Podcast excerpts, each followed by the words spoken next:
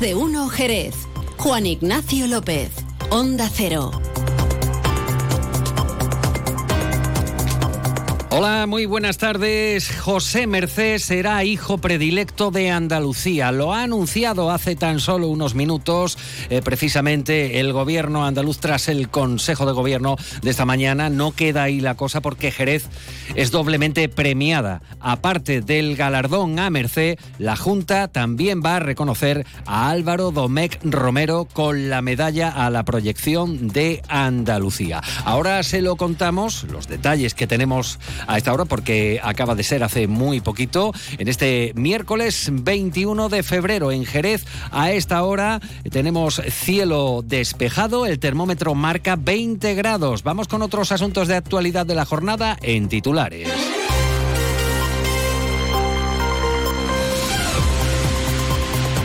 El gobierno local suspenderá al gerente de la empresa municipal eh, eh, Comujesa tras determinar una auditoría que las obras de las cocheras de los autobuses se dividió en hasta 25 contratos menores, algo de lo que ya advirtió el Ejecutivo en octubre del año pasado.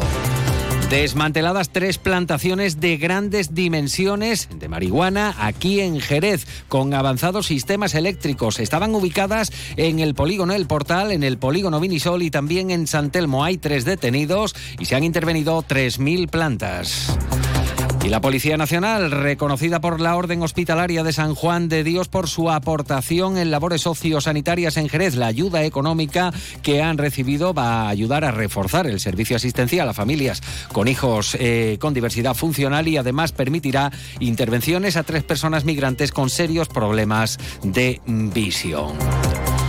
Antes de ampliar estas y otras noticias, vamos a conocer qué tiempo nos espera para las próximas horas. Agencia Estatal de Meteorología. Laura Vila, buenas tardes. Buenas tardes. Hoy las temperaturas se mantienen sin cambios con una máxima de 24 grados en Arcos de la Frontera. El viento es moderado de levante en la mitad sur de la provincia, pero disminuirá a flojo variable al anochecer y en el resto es flojo variable tendiendo a componente oeste y el cielo está poco nuboso con intervalos de nubes altas. Para mañana esperamos mínimas en ascenso que marcarán 15 grados en Cádiz y máximas sin cambios en el campo de Gibraltar y en descenso en el resto con 20 grados en Algeciras y en Arcos de la Frontera y 19 en en Rota y en Cádiz, valores que seguirán bajando el viernes. El viento será floco de componente oeste, pero aumentará durante el día a moderado con intervalos fuertes que serán más intensos en el área del estrecho y el cielo estará nuboso tendiendo a cubierto sin descartar precipitaciones a partir de la tarde en general débiles y más probables al anochecer y en las sierras. Es una información de la Agencia Estatal de Meteorología. Antes de nada, información de tráfico. Se lo venimos contando desde esta mañana y a esta hora, una y 38 minutos de la tarde, ya debe estar abierta al tráfico la calle Lealas, eh, cortada desde las nueve y media por labores de vaciado de hormigón. Pero estas interrupciones o estos cortes en la calle Lealas, desde la intersección con calle Ancha, se van a prolongar, porque han comenzado hoy, hasta el próximo día 6 de marzo. Insistimos, calle cortada, Lealas, entre las nueve y media de la mañana y la una y media de la tarde. Y la cocina. El cantaor José Merced será reconocido como hijo predilecto de Andalucía. Lo ha anunciado el consejero de presidencia Antonio Sanz en la rueda de prensa posterior a la celebración del Consejo de Gobierno de esta mañana. La ciudad y el flamenco, por tanto, pero sobre todo José Soto Soto, José Merced está de enhorabuena por este galardón. Creí que, que cuando hubiera un hueco pues tendría otra vez mi sitio y, y lo he cogido porque, porque he vivido aquí, me he emocionado aquí y seguiré todo el tiempo que pueda. Es la voz de Álvaro Domecq Romero, rejoneador y fundador de la Real Escuela Andaluza del Arte Ecuestre, que también será galardonado en este caso con la medalla de Andalucía a la promoción de nuestra comunidad autónoma. Pero hay otros eh, galardonados que tienen algún tipo de lazo de relación con Jerez. Por ejemplo, el grupo eh, Danza Invisible, los malagueños de Torremolinos, se hicieron famosos gracias al eh, recordado certamen certamen Pop Rock Alcazaba que se celebraba en la Alameda Vieja. Hay más galardonados para todos ellos. Enhorabuena, pero lógicamente, bueno, pues celebramos lo más cercano. Y el flamante director de la Real Escuela Andaluza del Arte Ecuestre, Rafael Olvera, que ha estado hasta hace unos minutos en este estudio en más de uno Jerez, ha conocido la noticia justo al salir de los estudios.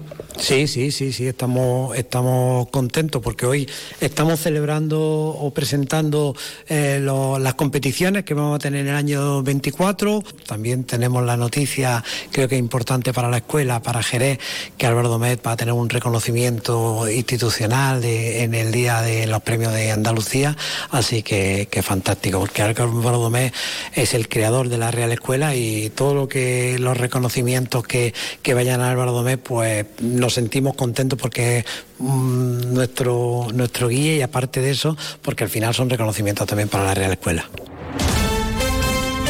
Una de la tarde y 41 minutos escuchan más de uno Jerez Noticias en Onda Cero y les hablamos de la nueva operación contra el tráfico de droga en Jerez, la operación Pajar, desarrollada por la Policía Nacional con tres detenciones en una operación que se ha desarrollado en dos días. Han desmantelado los agentes tres plantaciones interiores de marihuana que estaban ubicadas en el polígono El Portal, en el polígono Vinisol y también en San Telmo. Estaban en naves industriales y garajes. En total se han incautado 3.000 plantas, la mayor parte de gran tamaño y en avanzado estado de floración, además de 5 kilogramos de cogollos envasados al vacío. Todas las plantaciones disponían de avanzados sistemas eléctricos, de iluminación y ventilación, eso sí, eh, como es característico, conectadas a la red de eh, eléctrica pública. Andrés Bragado, portavoz de la Policía Nacional. Así es, una de las plantaciones estaba oculta en el interior de una nave que contaba con un sofisticado y potente método de ventilación para no desprender ningún tipo de olores que pudieran levantar sospechas. Los presuntos implicados habían construido además un zulo subterráneo donde ocultaban 1.800 plantas. Para acceder a este habitáculo de grandes dimensiones habían montado unas trampillas camufladas en el suelo que apenas se percibían y sobre ellas se habían colocado unas mesas. De este modo, la impresión que tuvieron los agentes de la Policía Nacional al entrar en la nave fue que habían errado ya que se encontraba diáfana y vacía pero en un reconocimiento posterior permitió detectar la trampilla y el sofisticado método de ocultación. Una y 42. Vamos ahora con otra operación, en este caso de la Guardia Civil. Es la operación memorable llevada a cabo por el equipo de delincuencia económica junto con el Departamento de Inspección de la Agencia Tributaria en Andalucía. En esta operación, de la que de momento no ha trascendido más datos, se investiga a una organización criminal dedicada a cometer el delito de fraude fiscal a gran escala y blanqueo de capitales mediante la comercialización de hidrocarburos. Uno de los múltiples registros llevados a cabo en y en sedes sociales de empresas de diferentes provincias españolas y en los que se ha procedido a la detención de los supuestos implicados ha tenido lugar precisamente aquí en Jerez, en concreto junto a la barriada Pío XII, en el edificio Soto Real, en un local comercial sin actividad que anteriormente había sido una tienda de decoración, como señala la agencia EFE. Y en marcha una investigación interna de la empresa municipal Comujesa sobre las obras de las cocheras de los autobuses urbanos. Hay que recordar que eh, en el pasado mes de octubre, desde el gobierno local, comunicaban que habían detectado graves irregularidades en la licitación de las obras, fragmentada finalmente hasta en 25 contratos y contando con 550.000 euros de presupuesto. Ahora el Ejecutivo local, como consecuencia de esta situación, va a suspender al gerente de la empresa municipal en base a lo decidido en el Consejo de Administración. El teniente de alcaldesa de Servicios Públicos, Jaime Espinar, señala que se trata de una suspensión cautelar mientras se realiza la investigación y subraya al tiempo que los servicios y las nóminas de la empresa municipal que gestiona los autobuses urbanos, la ayuda a domicilio, el 010 o el alumbrado público están garantizados. Bueno, las, son las funciones a partir del Consejo de Administración de las funciones mientras se resuelve la, esa interinidad. Nosotros, evidentemente, por prudencia y ante una investigación interna que hay abierta, nosotros no nos vamos a pronunciar. Los hechos son los que se detallan y sobre todo con muchísima prudencia. Por lo tanto, cuando se haga esa investigación y tengamos ese resultado, pues ya podremos valorar y tomar las decisiones que haya que tomar. El pago de nómina va a seguir adelante como ha estado hasta ahora y evidentemente los servicios públicos que presta como esa van a seguir también eh, adelante. Por lo tanto, de tranquilidad absoluta a la plantilla y también a los jerezanos que están garantizadas la nómina los servicios públicos que presta como esa. Esto no es una, circunstancia que, que no tiene por qué y no va a afectar a a ese tema, ni a los servicios públicos ni a la nómina de los trabajadores.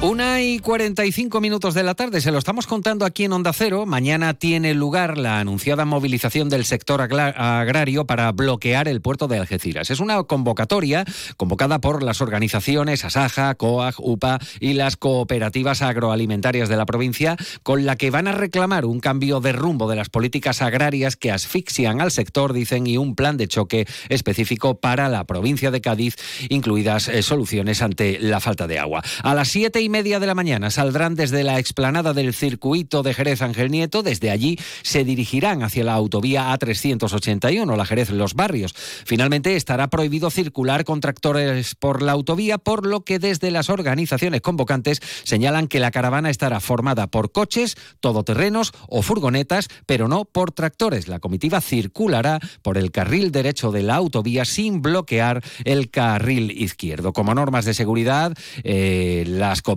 y organizaciones recuerdan la importancia de vestir chaleco de seguridad, así como atender las indicaciones de los convocantes y de los cuerpos y fuerzas de seguridad del Estado. El objetivo, recuerden, bloquear el puerto de Algeciras. Escuchan a José Pravía, presidente de Asaja Cádiz. Jueves 22 de febrero salimos hacia Puerto de Algeciras, bloqueamos el puerto. Hemos quedado todos a las 10 de la, de la mañana en el campo de fútbol nuevo, Mirador, en Algeciras. Ahí dejaremos los coches y haremos a pie una, una, caminata hasta la zona norte del puerto de Algeciras. Y también saldremos desde Jerez a las, a las siete y media de la mañana. Hemos quedado en coches, en coches, todoterrenos, furgonetas, etcétera, en la esplanada del, del circuito de velocidad de Jerez. Saldremos en caravana salida autovía Jerez Los Barrios hasta eh, el campo de fútbol, que allí nos encontraremos a las 10 de la mañana. Una y 46 minutos de la tarde, hoy va de reconocimientos, de galardones, porque la compañera periodista de A3 Media, Sandra Golpe, será reconocida con la medalla de oro de la provincia el próximo 19 de marzo. Sandra Golpe Cantalejo es natural de la isla de León, de San Fernando, y es la presentadora y directora de Noticias 1 en Antena 3 Televisión. Enhorabuena. Hola compañeros, pues imaginad cómo me siento hoy, sorprendida por tanto cariño, feliz, agradecida a mis paisanos y en concreto a la Diputación de Cádiz por el honor que supone recibir esta medalla de mi provincia junto a tantos paisanos excepcionales. En el marco de la celebración del Día de la Provincia de Cádiz será además reconocida la pasarela flamenca Jerez. La presidenta de Diputación, Almudena Martínez, eh, valora esta relación de distinciones para cuya conformación se ha consultado a todos los grupos políticos de la corporación provincial. Escuchan a Almudena Martínez. Con estas distinciones lo que queremos reconocer es la trayectoria de personas, de colectivos, identidades de todas las comarcas de la provincia y de los, diferentes sectores. Las medallas de la provincia van a recaer en la pasarela de moda Tío Pepe de Jerez, en la periodista de San Fernando, editora y presentadora de los informativos de Antena 3, Sandra Golpe, para los artistas también de Cádiz, Andy y Luca, el Centro de Atención Temprana Bajo Guadalquivir de San Lucas, Pedro Curtido, delegado de la Federación Andaluza de Fútbol, para la empresaria y diseñadora del sector de la piel de Ubrique, Ana María Valle Villarte, el Instituto de Estudios Campos Gibraltareño, el Centro Docente Privado José Cabrera de Trebujena, la Cooperativa Agrícola Nuestra Señora de los Remedios Picasat de Olvera y a título póstumo el cantador flamenco Antonio Pérez Jiménez, el perro de Paterna.